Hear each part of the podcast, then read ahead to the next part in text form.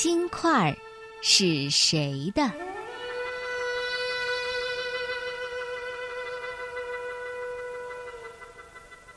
曾经有一个国家，国王十分的仁慈爱民，百姓们个个都老老实实，别说是百元大钞了，就连一块金子放在面前，也没有人会动心。因此啊，他们过着快乐又安详的生活。在这国家东边的一个小村落中。有位陈大叔靠种水果为生。不久前，他向对门李家买了块地，正打算要将果园扩大。这一天呢，陈大叔在新买的田里锄地，突然，哐的一声，就像是锄头碰到了什么东西。他挖起来一看，哈。原来是块砖。哎，不对呀，砖上刚刚被锄头刮到的地方怎么闪闪发亮呢？于是，他就把那块砖拿到沟里洗了洗。天哪！陈大叔大叫一声：“这，这不是金砖吗？”怎么会在地里呢？啊，这一定是李大叔的，我得赶紧还给他。于是陈大叔就扛起锄头，用上衣把金块包起来，很快的跑到李家去。李大叔，你埋在地里的金子，怎么忘了挖出来呢？那，这还给你。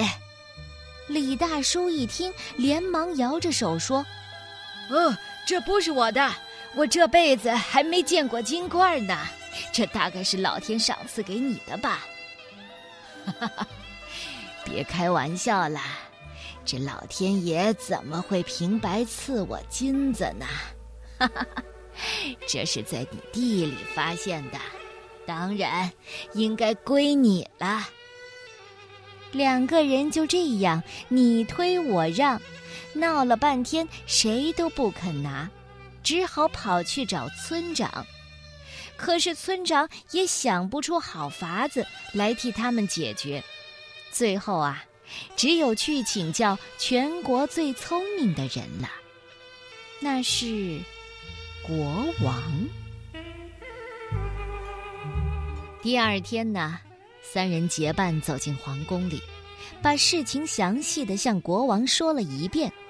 这国王听了，很高兴的说：“太好了，真难得，你们都这样诚实。可是，这件事儿的确麻烦。啊，让我想个方法。你们都有孩子吧？”村长恭敬的回答说：“陈大叔有个儿子叫阿义，今年六岁。这李大叔的女儿小翠刚在学说话呢。”国王于是笑着说：“那就真巧了，就由我来做主，你们两家结为亲家吧。这块金子。”算是上天赐给阿义和小翠的结婚礼物，目前就先请村长保管。三个人觉得这方法真是再公平不过了，便将金块交给了村长，高高兴兴的回家去了。这十多年后啊。陈大叔和李大叔都相继离开了人世，阿义和小翠也准备完婚了。就在婚礼的当天，村长把金子交还给他们，可谁知阿义却不肯接收。老伯，这金子我们绝对不会拿的。您看，两位老人家一辈子都不愿意占用这块金子。如今呢，我和小翠年纪又轻，再加上还有一块不小的果园，这日子过得相当不错了，怎么能平白接受金子呢？村长的心里呀，十分的感动。可是这也是国王的旨意呀，劝了大半天，阿义还是不肯接受。没办法，只有再去找国王解决了。当年的那位老国王也已经去世了，而新王也和他的父王一样的仁慈爱民。